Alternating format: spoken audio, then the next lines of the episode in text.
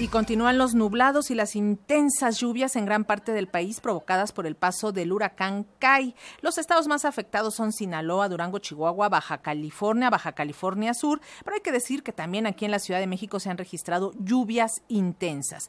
El Servicio Meteorológico Nacional ha pronosticado que el huracán Kai tocará tierra en el municipio de Mulegé y ya tenemos vía telefónica a la periodista Gladys Navarro que se encuentra en el estado de Baja California Sur. Gladys, platica cómo está la situación. Buenas tardes.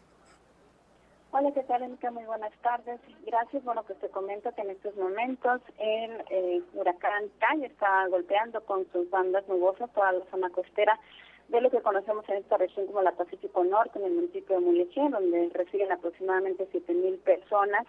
Las autoridades municipales y el Consejo Estatal de Protección Civil han informado que los efectos principales, incluso el ojo del huracán, podría estar tocando tierra entre las comunidades de Punta Eugenia y Bahía Asunción eh, hacia las 3 de la tarde. Sin embargo, desde toda esta noche, madrugada y todo este día han estado eh, las copiosas precipitaciones, incluso han corrido ya los arroyos que mantienen a, varios a varias localidades de aquella región ya incomunicadas. Eh, la alcaldesa de Mulegé, Edith Aguilar Villavicencio, nos reportó que se encuentran aproximadamente mil personas en los distintos albergues.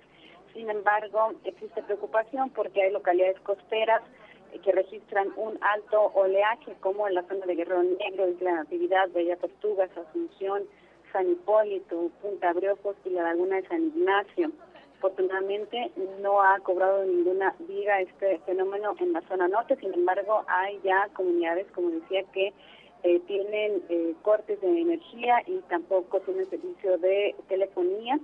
Momentos, pues, sobre todo eh, el ciclón de categoría 1 está impactando con toda su fuerza, con vientos sostenidos de 140 kilómetros por hora en aquella región del Estado. Eh, eh, Gladys, ¿el estado de los caudales de los ríos cómo está? Porque sabemos que luego ese es el problema, que se viene con una fuerza tremenda.